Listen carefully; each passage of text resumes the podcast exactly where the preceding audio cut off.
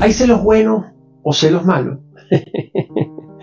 Miren, los celos siempre son un proceso que va ligado a la inseguridad y que va ligado al control.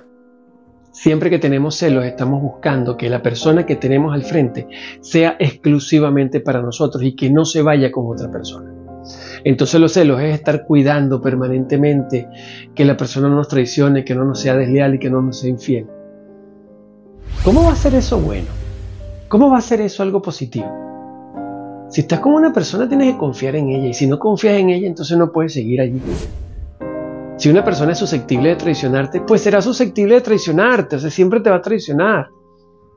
El hecho de que tú tengas celo, de que te estés cuidando, de que estés mirando, de que estés observando a cada rato si alguien te está haciendo infiel o no, ¿cómo va a ser bueno eso?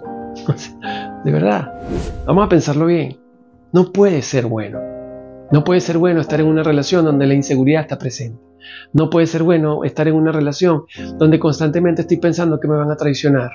Las relaciones amorosas son relaciones de confianza, son relaciones de entrega. Y uno puede definir qué tipo de entrega o qué tipo de relación quiere uno tener. Una relación convencional, marido-mujer, establecido, fieles para siempre, una relación no convencional, pareja libre, relación libre, etcétera, etcétera, como las personas quieran vivirlo. Ese, ese establecimiento de formas de relación es lo que usted escoge, ¿verdad? Es lo que usted quiere desde su libertad. Entonces no puede tener celo. ¿Ok? Usted tiene que estar unido a una persona en la que confíe, sea el tipo de relación que sea.